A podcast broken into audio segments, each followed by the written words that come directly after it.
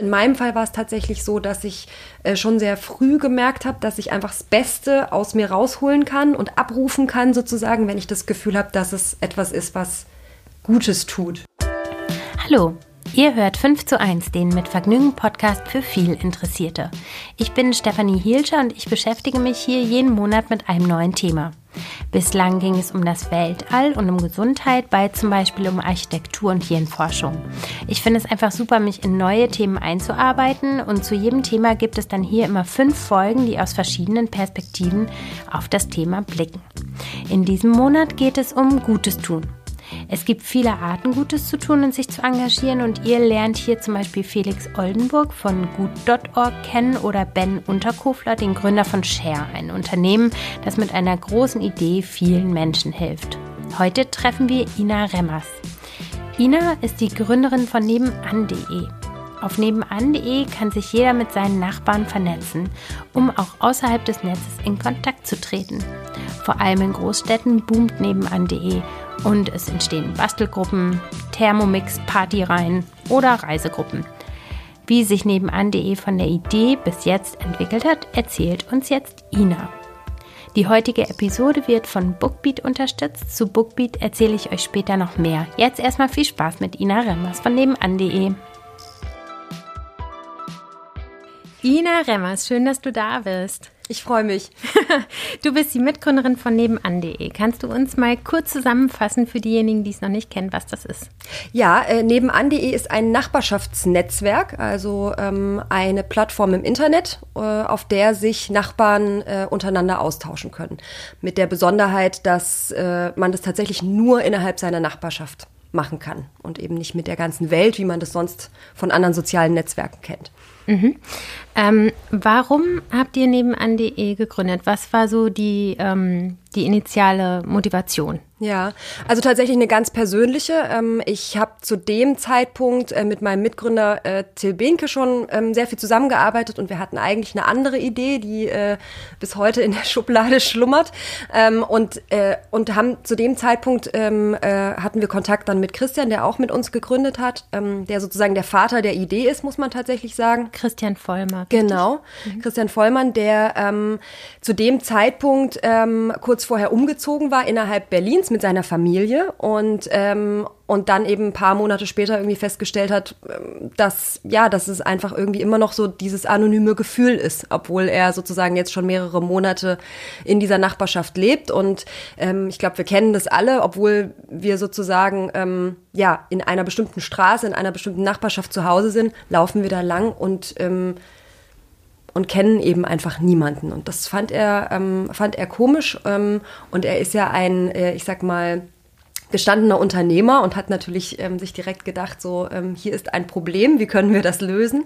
Und, ähm, und ist damals klingeln gegangen bei seinen Nachbarn und hat sich vorgestellt, so ganz äh, oldschool sozusagen und äh, hat gemerkt, wie viel Interesse und Bedarf da ist, tatsächlich sich doch miteinander auszutauschen oder sich einfach zu kennen, einfach zu wissen, ähm, wer sozusagen in der gleichen Nachbarschaft lebt. Und ähm, als er mir von der Idee erzählt hat, war das für mich so, also von jetzt auf gleich war ich total Feuer und Flamme, weil ich bin in einem kleinen Dorf aufgewachsen und ich habe Nachbarschaft tatsächlich einfach hautnah erlebt mit allen vor- und auch Nachteilen. Also da muss man ja auch mal ehrlich sein. Anonymität kann ja auch äh, was Gutes haben. Aber äh, die, die Vorteile überwiegen und ähm, das war, ähm, ja, das war einfach dann für mich. Äh, von dem Tag an war ich angefixt sozusagen. Wie hast du das persönlich erlebt, als du von deinem kleinen Dorf in die große Stadt gezogen bist? Also ich war ja tatsächlich, ähm, ich bin ja direkt nach dem Abitur los ähm, und eben nach Berlin und ich bin direkt äh, in den Job äh, und ich kannte wirklich niemanden in Berlin. Und also für mich war das schon die absolute Härte. Ne? Also ich habe bestimmt fast ein Jahr gebraucht, um hier anzukommen. Ne? Ähm, weil ich glaube, es gibt nichts Extremeres eben einfach in Deutschland zumindest. Also von einem Dorf, in welche Stadt geht man und wenn man dann sich dann Berlin aussucht, dann, dann wird es schon, wird's schon, äh, wird's schon hart. Und dann kriegt man dieses kalte, dann bin ich auch natürlich klassisch so September, Oktober umgezogen und dann weht einem erstmal so der kalte Wind ähm, der Stadt entgegen. Und, ähm, und ich habe da sehr lang gebraucht. Und ich glaube, ähm, ja, den einen oder anderen Kontakt so im direkten Umfeld zu haben, hätte, hätte mir bestimmt geholfen. Wie ist dir das damals gelungen, hier anzukommen? Ähm, tatsächlich, ähm, ja, natürlich dann auch ein Stück weit über den, äh, über den Job, dass ich dann ähm, ein paar Leute kennengelernt habe und ähm, äh, und eben, ja, das war, ja, das war eigentlich dann so der Weg. Ne? Aber ich habe halt auch extrem viel gearbeitet. Das heißt, man hat dann erstmal gar nicht so viel Raum, eben auch so in der Freizeit wirklich jemanden auch besser kennenzulernen. Das heißt, es wurden erstmal so die Kollegen zu den besten Freunden ähm, ähm, bis mir dann halt, ja, tatsächlich dann noch ein, zwei Menschen über den Weg gelaufen sind, wo sich dann so ein richtiges Netzwerk dann irgendwie äh, aufgetan hat. Mhm, okay, und wenn du jetzt nach Berlin oder irgendwo anders hinziehen äh, würdest, könntest du dich ja quasi einfach bei nebenan.de anmelden. Genau, also ich bin tatsächlich letztes Jahr auch ähm, selbst umgezogen und bin dann sozusagen von der einen Nachbarschaft äh, in die andere Nachbarschaft äh, auf nebenan.de umgezogen. Und, ähm, und das ist wirklich total super, weil man halt einfach gleich so ein Gefühl bekommt, man lernt ja nicht nur Menschen kennen, sondern auch so, ja, wie ist das hier so? Wo gibt es vielleicht, ähm, ne, wo gibt's einen guten Kaffee? Hat, kennt jemand einen guten Hausarzt? Ähm, wo ist ein schöner Spielplatz? Ähm, also es ist ja auch ganz viel so Wissen miteinander teilen und das kann man da eben auch einfach ganz gut. Was passiert sonst noch auf eurer Plattform? Ja, also ich ähm, äh, beschreibe es immer ganz gerne so mit, dass es so zwei Welten gibt. Also das eine ist so dieses klassische Nachbarschaftshilfe, alles was so praktisch ist. Also, dass man wirklich ähm, fragt, ne, hat jemand eine Bohrmaschine, die ich mir ausleihen kann? Ähm, oder kennt sich jemand mit Computern aus? Oder ähm, keine Ahnung, wer kann mir helfen, die Lampe anzubringen oder so? Ne? Also dieses wirklich, dass man so eine Hand wäscht die andere einfach tatsächlich, einfach mal so eine kleine gute Tat. Und das andere ist wirklich das Thema Gemeinschaft. Also wie ähm, können wir so zusammenkommen? Also es gibt ganz viele Gruppen tatsächlich auch auf der Plattform. Also ob das jetzt mit dem gemeinsamen Hobby Hunde ist oder ob das ähm, Kinder sind ähm, oder ob man sich tatsächlich auch für seine Nachbarschaft mal stark machen will. Also es gibt ganz viele Initiativen, die dann sagen, guck mal hier, ähm, warum ist hier eigentlich kein Zebrastreifen, obwohl da auf der anderen Straßenseite der Kindergarten ist und alleine würde man sich quasi nie trauen, da irgendwie mal oder hätte man nie die Initiative, da mal was gegen zu tun und dann schließt man sich zusammen und ähm, ja, wirklich so bürgerschaftliches Engagement, würde ich es jetzt mal nennen, ähm, findet dann tatsächlich auch statt, weil man das eben in der Gruppe einfach besser realisieren kann. Ja, wir haben ja als Thema Gutes tun äh, in diesem Monat und ähm, das ist ja schon bemerkenswert, dass ihr quasi eine Plattform schafft, damit was sehr Gutes tut damit aber dem Einzelnen auch wieder hilft, auch was Gutes zu tun. Das ist ja ein totaler Multiplikator. Ja, also das ist tatsächlich, ähm, das sagen wir auch immer, also wir sind tatsächlich wirklich, also ich sage es immer so ein bisschen, wir sind wirklich eine Plattform oder ein Betriebssystem tatsächlich für die Nachbarschaft und wir ähm, genau wir ermöglichen es anderen Menschen ähm, sich zu engagieren ähm, Kontakte zu finden also in ihrer Form in irgendeiner Form ähm, ja sich einbringen zu können und ich glaube das ist was ganz, ganz Entscheidendes in unserer heutigen Zeit und auch für unsere Gesellschaft, dass wir sozusagen selber ähm, anpacken ähm, und dass wir aus dieser Ohnmacht, sage ich jetzt mal, die wir teilweise erleben, wenn wir so das Weltgeschehen anschauen, rauskommen und wieder, ich sag mal, ja, einfach merken, dass wir selber einen Beitrag leisten können und dass, da, dass es dafür gar nicht viel braucht. Ne? Und dass es genauso schön ist, ähm, genauso schönes Gefühl ist, Hilfe zu bekommen, als auch Hilfe zu geben. Ne? Und ähm, ich denke, so im Kleinen fängt es an und wir sehen das eben. Wir haben ja, ich glaube, sieben, sieben, über 7000 Nachbarschaften in Deutschland und in jeder Nachbarschaft finden plötzlich neue Kontakte statt und auch Menschen miteinander, die sich vorher, ich sag mal, die sich in ihrer Filterblase nie begegnet wären. Das ist ja auch was, was ähm, heutzutage ganz, ganz wichtig ist, dass wir wieder anfangen, ich sag mal, nicht nur mit denen zu sprechen, die die gleiche Meinung haben, das gleiche Alter, die gleiche Herkunft, ja, sondern dass das wieder so ein bisschen sich überschneidet. Ja, und, ähm, und das kann halt in der Nachbarschaft einfach auch passieren und das ist ganz, ganz schön. Mhm. Ähm, gibt es denn irgendwas, was ihr auf der Plattform auch selbst aktiv initiiert? Ja, also ähm, was wir versuchen ist dass also die Plattform selbst, auf der Plattform selbst, ähm, sage ich jetzt mal, da ähm, lassen wir sozusagen die Nachbarn äh, walten und schalten, aber wir geben immer wieder Impulse. Also wir, wir schauen, was sind eigentlich Themen, die uns auch tatsächlich beschäftigen, die vielleicht gesellschaftlich auch wichtig sind.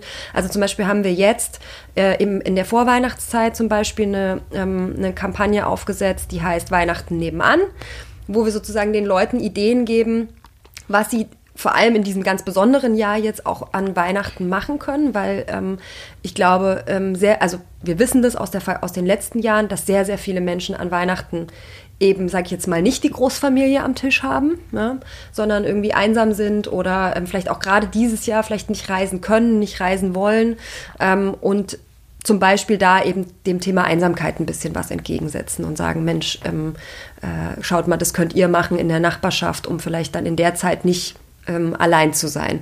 Ähm, oder natürlich das ganze Nachhaltigkeitsthema. Also wir setzen immer wieder Impulse zur ja, zum Tauschen und Teilen oder auch zur Lebensmittelrettung. Also da gibt es ganz viele Sachen, die man besonders gut in der, Macht, äh, in der Nachbarschaft machen kann. Und da versuchen wir immer wieder mal ein paar Ideen reinzugeben. Ja, es ist super. Ich ähm, habe heute Morgen mal in meine Timeline geguckt und ähm, da stand zum Beispiel, ich suche eine vernünftige Computermaus. Ich biete meine Zwei-Zimmer-Wohnung zur Untermiete und ähm, ich habe mein grünes Schlüsselbund verloren ähm, und da waren auch noch UFOs dran. ähm, Gibt es irgendwie so eine Sammlung, so eine interne bei nebenan.de von den witzigsten oder skurrilsten Anzeigen? Ja, also es gibt, ja, tatsächlich. Und ähm, wir versuchen uns das auch immer wieder so echt so hin und her, immer wieder auch zu teilen, auch mit dem ganzen Team, weil es total wichtig ist, dass man das auch so mitbekommt. Und wenn du jetzt gerade zum Beispiel von dem Schlüsselbund erzählst, dann hatten wir ähm, äh, tatsächlich eben auch so die Geschichte so, dass ne, jemand seinen Ehering auch tatsächlich verloren hatte und der aber auch wiedergefunden wurde ähm, über nebenan.de. Und das war dann schon so, man hält es ja dann für einigermaßen absurd, dass der wieder auftaucht. Mhm. ähm, und dann wurde der aber tatsächlich gefunden. Das war schon, ähm, das war schon, äh, das war schon sehr schön. Und es gibt tatsächlich sehr viele eben auch wirklich emotionale Geschichten. Also natürlich auch ganz viel eben, wie soll ich sagen, sehr viel ähm, ja, ähm, ja, einfache Geschichten, ne? Ähm, aber es gibt halt echt einfach auch ganz viel so äh, Themen, wo man sagt, ja, das ist schon ganz schön, ne? wenn sich da jemand irgendwie öffnet oder sagt, ähm, ähm äh, ich bin hier zum Beispiel, also ne, die, eine ältere Frau, die sagt so, ja, meine Kinder wohnen irgendwie so weit weg und ich habe so viel Zeit und dann gibt es irgendwie, findet man die Leihoma ähm, direkt in der Nachbarschaft. Aber es gibt, ähm, ja, es gibt da die, äh, die skurrilsten Geschichten. Ne? Also, ähm, oder in München ähm, gibt es eine Nachbarschaft, die äh, fahren jetzt quasi jedes Jahr zusammen in Urlaub. Ne? Also mhm. da hat sich so eine Gruppe gefunden, die machen jetzt immer schön Stammtisch oder jetzt natürlich irgendwie zumindest virtuell und ähm, und machen immer so, machen immer so Reisen. Ne? Mhm. Also es gibt, gibt ziemlich lustige Geschichten. Mhm. Ja, du hast jetzt schon mal die Besonderheit dieses Jahres angesprochen. Wie hat sich denn die Plattform und eure Arbeit verändert durch Corona? Also ähm, es war tatsächlich äh, so, dass wir in diesem Jahr ähm, wirklich hinter den Kulissen, sage ich jetzt mal, so viel zu tun hatten wie noch nie. Also ich mhm. glaube, ähm, das war jetzt schon das Jahr der guten Nachbarschaft ähm, und ich hoffe, dass das natürlich auch noch ein Stück weit anhält, weil wir ja alle ich sag mal, auf unser lokales Umfeld zurückgeworfen wurden. Ne? Ähm, und wir waren alle gezwungen, zu Hause zu bleiben ähm, oder zumindest unseren Radius extrem einzuschränken. Und da wurde das plötzlich nochmal ganz ähm, relevant eigentlich. Ne? Was gibt's eigentlich in meiner direkten Nachbarschaft oder wer kann mir helfen? Das war natürlich im März und im April ganz extrem. Also da haben wir dann auch nochmal ja, extra Features sozusagen ähm, noch schnell aus dem Boden gestampft, um eben tatsächlich auch Hilfesuchende und Hilfeanbietende auch miteinander zu matchen. Also auch Leute, die nicht auf der Plattform sind, gerade Ältere zum Beispiel. Ähm, das, äh, das haben wir extrem gemerkt. Ne? Super viele Anmeldungen, also viel viel, viel mehr als, ähm, ja, als normal, sage ich jetzt mal. Ähm, und ähm, ja, und ich glaube, dass diese Rückbesinnung, sage ich jetzt mal, ein Stück weit auch, ja, wahrscheinlich noch ein bisschen anhalten wird. Es wird uns noch eine Weile beschäftigen. Mhm. Ähm, jetzt kann ja jeder seine Beiträge so einstellen. Ich habe ein Beispiel gefunden. Da hat zum Beispiel mal ein sehr religiöser Mensch so eine Fake-Halloween-Party angezettelt, aber nur um zu sehen, wer seiner Nachbarn sich anmeldet und somit Heide ist. Ja. Ähm, wie filtert ihr solche Beiträge? Mhm. Wie ist euer System? Ja. Also wir, ähm, das Gute ist glücklicherweise, ähm, dadurch, dass wir ja ein ganz besonderes also einen besonderen Anmeldeprozess haben, also mhm. dass wir jetzt sozusagen diese Verifikationshürde eingebaut haben und auch den Fakt, dass man bei uns mit, mit Klarnamen unterwegs ist, ähm, hält sich, ähm, ich sag mal, alles, was so in Richtung Fake News geht oder ähm, ne, Hate Speech und Shitstorms und so weiter, hält sich tatsächlich extrem in Grenzen. Aber ähm, bei einer Größe, die wir jetzt erlangt haben, äh, lässt sich das auch nicht äh, komplett irgendwie ausschließen. Und ähm, wir gehen tatsächlich so vor, dass wir an jedem Beitrag und auch für jeden Nachbarn eben, wie man das sonst auch kennt, Meldefunktionen ha hat. Also man kann sozusagen Beiträge melden. Und dann haben wir eben tatsächlich bei uns im Büro ähm, ein ganzes Team sitzen, ein Hilfeteam, die also dir auch dabei helfen, wenn du dein Passwort vergessen hast, aber die sich eben auch um solche Fälle kümmern. Und ähm, mhm. ähm, dann gibt es tatsächlich so einen, ja, ich sag mal, so einen Eskalationsprozess, wo man dann eben einordnet, so ist das ein Verstoß gegen die Nutzungsbedingungen, gegen unsere, wir haben ja dann zusätzlich auch noch Richtlinien, also es ist ja nicht nur, was ist die rechtliche Grundlage, sondern ähm, uns ist schon auch ganz wichtig, was ist, also was möchten wir auf der Plattform sehen? Also ich, ich persönlich bin kein großer Verfechter von diesem Jahr, wir sind total neutral. Ähm, ich glaube, meiner, also meiner Meinung nach hat es nicht funktioniert. Mhm. Und ähm, wir sind nun mal Betreiber der Plattform und dann finde ich, sollte man auch ähm, bestimmte ähm, ja, bestimmte Regeln haben, die gelten. Ne? Mhm. Und, äh, und dann wird es eben entsprechend bewertet und Beiträge dann äh, gelöscht oder geschlossen. Nutzer auch ausgeschlossen, das machen wir tatsächlich auch. Ähm, das, äh, das kommt dann immer auf den jeweiligen Fall an. Mhm. Und also es sind einfach viel zu viele Beiträge, um vorher quasi alles einmal durchzuscannen. Ne? Ihr macht das dann nur auf Meldung. Ja, also das ist tatsächlich auch ein, also eine technische Herausforderung, ähm, mhm. weil ähm, also A, ja, es ist tatsächlich, es ist, ist dann echt ein, also das ist ein Riesending. ähm, plus, wie gesagt, es ist bei uns ein verschwindend geringer Teil, sodass wir uns bis jetzt noch dagegen entschieden haben. Ähm, das muss aber immer wieder neu natürlich evaluiert werden. Und das, das Problem ist halt, man, wenn man das maschinell macht, sage ich jetzt mal, dann ähm, besteht natürlich auch ganz viel die Gefahr, äh, dass du wiederum auch die guten Beiträge, also du filterst ja so ein Algorithmus oder so eine, so eine Maschine sucht dann ja nach bestimmten Begriffen. Ne? Mhm. Und das kann natürlich bestimmte Dinge filtern, aber teilweise auch nicht, beziehungsweise auch Dinge falsch verstehen. Und es ist, es ist relativ komplex und aufwendig, ähm, sodass wir bis jetzt ähm, damit sozusagen gut gefahren sind. Mhm. Aber je nachdem, wie groß das Ausmaß ist, muss man dann äh, auch über sowas nachdenken. Wir unterbrechen das Gespräch kurz und ich erzähle euch was zu Bookbeat, die die heutige Folge unterstützen. Ich gehe gerne zur Arbeit zu Fuß, um ein bisschen Zeit für mich zu haben. Die Zeit nutze ich gerne, um Podcasts oder Hörbücher zu hören, die man nur mich interessieren und nicht unbedingt die ganze Familie. Und Hörbücher höre ich am liebsten mit Bookbeat. Die Hörbuch-App bietet euch eine riesige Auswahl an Hörbüchern. Egal welches Genre euch am meisten interessiert, da ist eigentlich für jeden was dabei. Es gibt Biografien und Sachbücher, Krimis, Romane alles, worauf ihr Lust habt. Die Bookbeat-App ist zudem auch super praktisch, weil ihr nur zum Handy greifen müsst und direkt loshören könnt. Eure liebsten Hörbücher könnt ihr außerdem abspeichern und später weiterhören. Und wie gesagt, das Beste am Bookbeat ist, dass ihr unbegrenzt hören könnt. Ob ein, zwei oder 20 Hörbücher im Monat, das ist ganz euch überlassen. Es gibt bereits mehr als 75.000 Hörbücher zu entdecken, die ihr online streamen oder offline hören könnt. Ich habe zum Beispiel gerade erst ein amerikanischer Traum von Barack Obama gehört. Ihr könnt direkt mal reinhören, denn mit dem Code 5 zu 1 könnt ihr jetzt Bookbeat Premium einen Monat kostenlos testen und so viele Hörbücher anhören, wie ihr möchtet. Klickt einfach auf bookbeat.de slash 5 zu 1 und schon kann's losgehen mit eurem gratis Hörbuchmonat.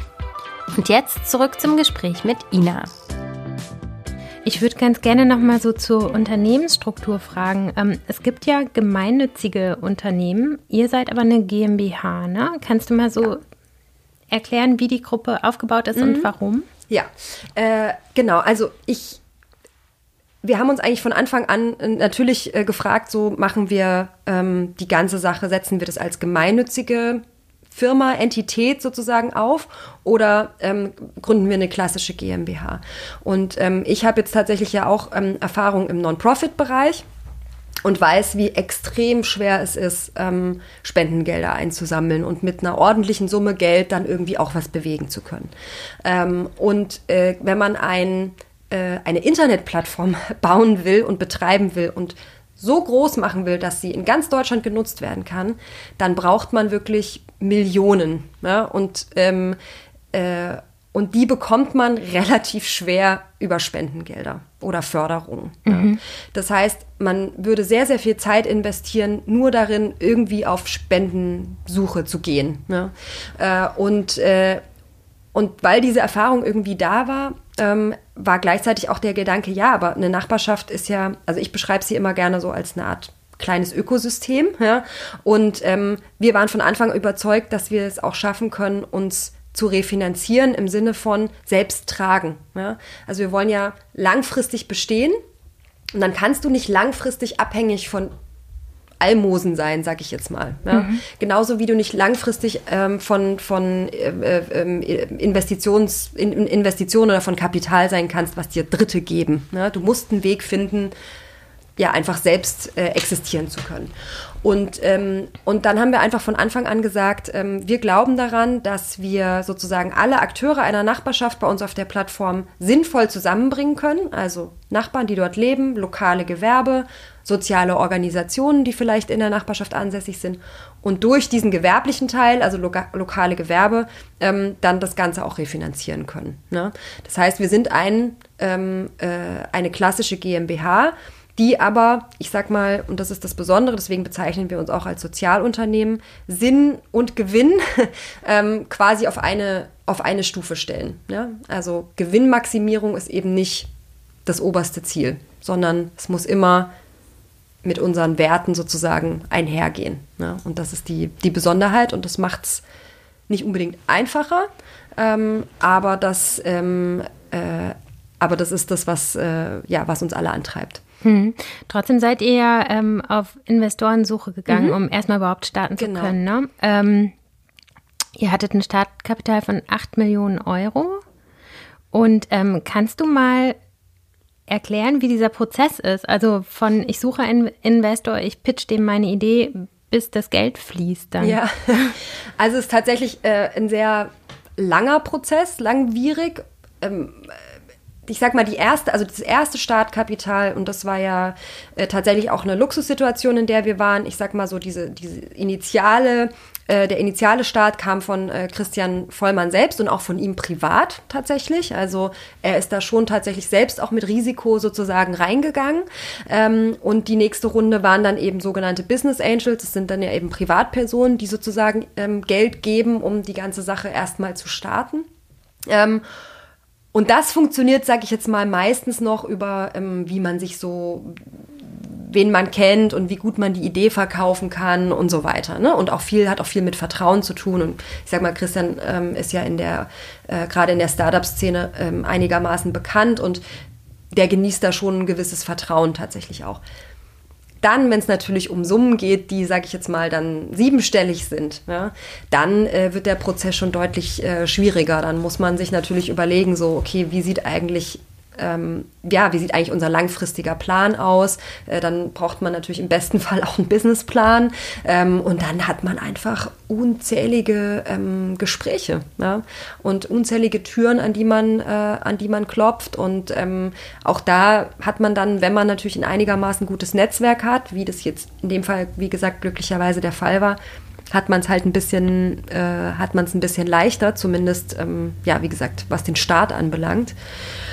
Und dann ähm, dauert es halt wirklich, also Monate. Ne? Ähm, oder jetzt gerade in diesem Jahr, im Corona-Jahr, ich glaube, alle ähm, Unternehmen oder Startups, die jetzt irgendwie auf der Suche nach Finanzierung in diesem Jahr sind, haben es dann natürlich äh, ganz besonders schwer. Ne? Mhm. Weil ja, man natürlich jetzt irgendwie dreimal überlegt, ähm, wo man jetzt momentan Geld reinsteckt. Mhm.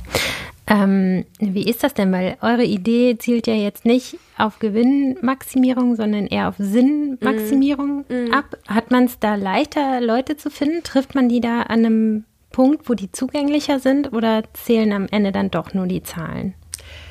Also ähm, in 90, also es kommt ein bisschen drauf an. Es gibt ja ähm, ganz klassische VCs, wie man sie nennt, also wirklich Finanzinvestoren, die rein auf äh, Gewinnmaximierung ähm, getrimmt sind, sage ich jetzt mal, und die investieren in Startups, um eben dann am Ende eben auch den größtmöglichen Profit zu machen. So, das ist eben einfach das Konzept. Und da hat man es dann natürlich mit unserem Ansatz ähm, ab einem gewissen, also ab einem gewissen Punkt einfach sehr, sehr schwer oder eigentlich hat man kaum eine Chance, ja, weil wir viel, viel mehr Zeit brauchen, weil wir eben, wie gesagt, wir, klar, wir könnten jetzt schon alles vollklatschen mit Bannern oder weiß ich nicht was, wäre aber kein nachhaltiger Ansatz. Ne? Aber die denken eben sehr kurzfristig und äh, also sehr profitmaximiert und äh, da haben wir eigentlich im Prinzip keine Chance. Dann gibt es ja so sogenannte ähm, Social Impact Investoren zum Beispiel. Ähm, das sind oft dann eben ja sogenannte lauter Anglizismen, aber sogenannte Family Offices, also oft von Familien, die sehr wohlhabend sind oder Unternehmerfamilien, die dann wiederum einen Teil ihres Kapitals äh, investieren um eben einen Beitrag für die Gesellschaft zu leisten. Ne? Da hat man dann wiederum ganz gute Karten. Ne? Mhm. Ne? Und dann gibt es noch, ähm, ähm, ja, ich sag mal sowas dazwischen, eben Unternehmen zum Beispiel, die auch schon lang, lange bestehen, die einen bestimmten Wertekompass haben und die sagen, ja, wir haben Zeit. Also wir können auch äh, jetzt investieren und ähm, wollen nicht nächstes Jahr schon irgendwie, ähm, weiß ich nicht, 10 Prozent übertrieben Rendite haben oder so. Ne? Mhm. Also, aber insgesamt ist es viel, viel schwerer. Ne? Mhm. Aber euch ist das ja super gelungen. Also ihr wachst ja auch total auch ins europäische Ausland. Mhm. Ähm, wie empfindest du denn diese Reise? Also wenn du dir das anguckst, wie das so wächst, was ist das für ein Gefühl? Ähm, ja, das ist tatsächlich so ein ähm, Gefühl, äh, wo man tatsächlich bewusst ab und zu mal innehalten muss ähm, und nochmal Revue passieren lassen muss, weil man steckt ja so drin tagtäglich, aber es ist schon ja, ein absoluter Wahnsinn. Also ich meine, fünf Jahre sind jetzt, also seit fünf Jahren ähm, gibt es ja die Plattform. Ähm, die sind irgendwie wie im Flug vergangen und da haben wir irgendwie unsere erste Nachbarschaft eröffnet und haben selber die Nachbarn alle eingeladen und äh, haben irgendwie, jeder hat alles gemacht, ähm, zu eben dem Punkt jetzt tatsächlich, ne, dass wir da irgendwie mit 100 Leuten sitzen, in Frankreich sind, in Spanien sind. Ähm, ja, ich bin da immer wieder ganz, ähm, ja, auch ein Stück weit, also wie soll ich sagen, demütig und also ich bin glücklich, bin stolz, ich bin aber auch echt, ähm, weil ich glaube, es ist keine Selbstverständlichkeit, dass wir das ähm, so weit geschafft haben. Ich glaube, natürlich haben wir eben auch uns echt ja reingehängt und haben auch echt auch als Gründerteam, das muss man ja auch immer sagen, so äh, einfach extrem gut zusammengearbeitet. Ähm, und dann haben wir das halt, sind wir irgendwie jetzt so weit gekommen, aber es ist, ähm, ja, ist der absolute Wahnsinn tatsächlich auch. Und es macht mich schon sehr ähm, glücklich auch zu sehen, dass man mit dieser einen Idee ähm, so viel ähm, ja, Wirkung erzielen kann, ne? wenn man halt tatsächlich sieht, was auf der Plattform alles passiert. Mhm. Jetzt hast du ja das Glück, beziehungsweise hast ja sehr hart dafür gearbeitet, so eine ähm, sinnhafte Arbeit zu haben, die mhm. du täglich verrichten kannst. Ich glaube, es geht total vielen Leuten so, dass sie sich wünschen, was Sinnvolleres zu tun als mhm. das, was sie gerade tun. Mhm. Hast du irgendwelche Tipps oder kannst du mal deinen Prozess beschreiben, wie du da hingekommen bist, dass auch wirklich dein, dass das auch wirklich dein Alltag ist? Ja. Ähm, ja, also ich glaube, ähm, genau, ich glaube, es gibt sehr viele Menschen, die früher oder später vielleicht so an diesen Punkt kommen. Ich glaube, ähm, also in meinem Fall war es tatsächlich so, dass ich äh, schon sehr früh gemerkt habe, dass ich einfach das Beste aus mir rausholen kann und abrufen kann, sozusagen, wenn ich das Gefühl habe, dass es etwas ist, was Gutes tut. Und ähm, da war es für mich auch nicht entscheidend, ob das jetzt eben gemeinnützig oder nicht gemeinnützig, aber ich hatte das Gefühl, so es muss irgendwie einen Beitrag leisten. Und das hat mich am meisten angespornt. Und danach habe ich eben dann auch relativ früh gesucht und habe dafür, glaube ich, schon auch ein Stück weit in Kauf genommen, dass, ähm, wie soll ich sagen, dass es vielleicht nicht so der ganz klassische äh, Karriereweg ist und dass es auf der Gehaltsleiter auch nicht beständig nach oben geht, sondern echt auch mal eine ganze Weile ähm, nach unten. Ja? Aber das hat mir persönlich nie das hat mich nie geschmerzt, das hat mir nie was ausgemacht, solange ich irgendwie in der Lage war, wie soll ich sagen, meine Miete zu bezahlen. Ne? Ähm, und ich glaube, das muss man sich eben, also ein Stück weit immer fragen, so, ähm, ja, was, was hat Wert für mich? Und da ist natürlich das Monetäre das eine und das andere, was es mir gibt, wie es mir dann dabei geht. Ähm, und, ähm, und das muss man sich, glaube ich, dann so ein Stück weit auch ähm, fragen. Und ich finde, man darf auch nicht so, so eng denken, dass, wie soll ich sagen, ich glaube, man kann in sehr vielen etwas Sinnhaftes finden. Ne? Ähm, und ich glaube, man äh, muss, glaube ich, damit anfangen, sich ja genau zu fragen, was mache ich irgendwie gerade und wie, vielleicht, was macht mir daran ganz besonders Spaß und wo kann ich vielleicht ähm, ja einfach noch, noch einen Beitrag leisten. Also das kann man ja auch innerhalb des Unternehmens, in dem man gerade ist oder so. Ne? Also zum Beispiel mm, jetzt bei uns, klar ist jetzt natürlich der Purpose eh schon klar bei unserem Unternehmen, aber zum Beispiel, wir haben dann einen Mitarbeiter, der ist jetzt bei uns ähm, Klimaschutzbeauftragter. Ne? Und der macht sich eben bei uns stark für, ähm, für das Thema Klima. Und ich finde, das ist zum Beispiel was, wenn man darin zum Beispiel was Sinnhaftes sieht, das kannst du in jedem Unternehmen umsetzen ne? und dich dafür stark machen. Und ähm, dass man sozusagen nicht denkt, so ja, man muss jetzt irgendwie ähm, ja so ähm, komplett die Seiten wechseln oder ne? ich glaube, man kann überall einen Beitrag leisten, vielleicht. Mhm. Ne? Ähm, oder auch sich ehrlicherweise die Frage stellen, das finde ich auch immer schön und auch total legitim zu sagen, ja, vielleicht ist es eben nicht in meinem beruflichen Umfeld, aber vielleicht nehme ich mir ein bisschen mehr Zeit, das machen ja auch viele, ähm, und mache eben nicht mehr die 40 Stunden, die am Ende doch dann 50 sind ähm, und hau, hau da komplett rein, sondern ich nehme mir dann noch einen Tag ähm, in der Woche und ähm, leiste da irgendwie irgendwo einen Beitrag. Das finde ich auch total super. Ne? Ähm, also gibt es ganz, ganz viele Möglichkeiten, Sinn zu finden, sozusagen. Ich würde dich gerne zum Ende noch fragen, wir sind ja bei 5 zu 1. Sag mir doch mal fünf gute Gründe, warum man sich sozial engagieren sollte. ähm, also erstens, äh, weil man ähm, anderen damit hilft, also weil man sozusagen Gutes tut für andere. Ähm, ich äh, weil man tatsächlich auch für sich etwas Gutes tut. Also ähm, ich finde es extrem wichtig. Also es bringt einem äh, selbst sehr, sehr viel. Ähm, ich glaube, wir, ähm, wir lernen ein Stück weit wieder, ähm, wie soll ich sagen, das Ganze zu sehen, also auch als Gesellschaft zu denken, das nicht nur als, äh, als, als Individuum. Ähm, das heißt, ähm, dann, glaube ich, helfen wir tatsächlich auch in einem, wie soll ich sagen, ähm, also wirtschaftlich gesehen tatsächlich unserer Gesellschaft. Also wenn jeder ein bisschen einen Beitrag le äh, leistet, dann, äh, dann hat das tatsächlich auch ähm, in der Hinsicht Auswirkungen. Ähm, jetzt bin ich erst bei vier. und ähm, ja, und ich glaube, weil das einfach, ähm, ja, weil es einfach, finde ich, zu uns, das, also ich finde, es gehört zu uns als ähm, Menschen dazu, irgendwie als soziale Wesen ähm, das einfach mal auszuprobieren und, und, und Gutes zu tun. Ja. Wunderbar. Da bin ich ganz deiner Meinung. vielen Dank, Ina, dass du da warst und äh, vielen Dank für die wertvolle Arbeit, die du leistest. Vielen Dank. Ina ruft das Beste in sich ab, wenn sie etwas Gutes tut.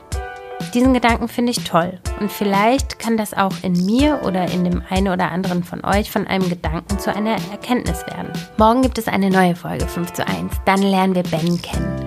Er hat das Unternehmen Share gegründet. Share arbeitet nach dem 1 plus 1 Prinzip. Ich kaufe eine Flasche Wasser von Share und ein Mensch bekommt einen Tag lang eine gesicherte Trinkwasserversorgung. Deal, würde ich sagen. Wie das genau funktioniert, erklärt er uns morgen bei 5 zu 1. Bis dann!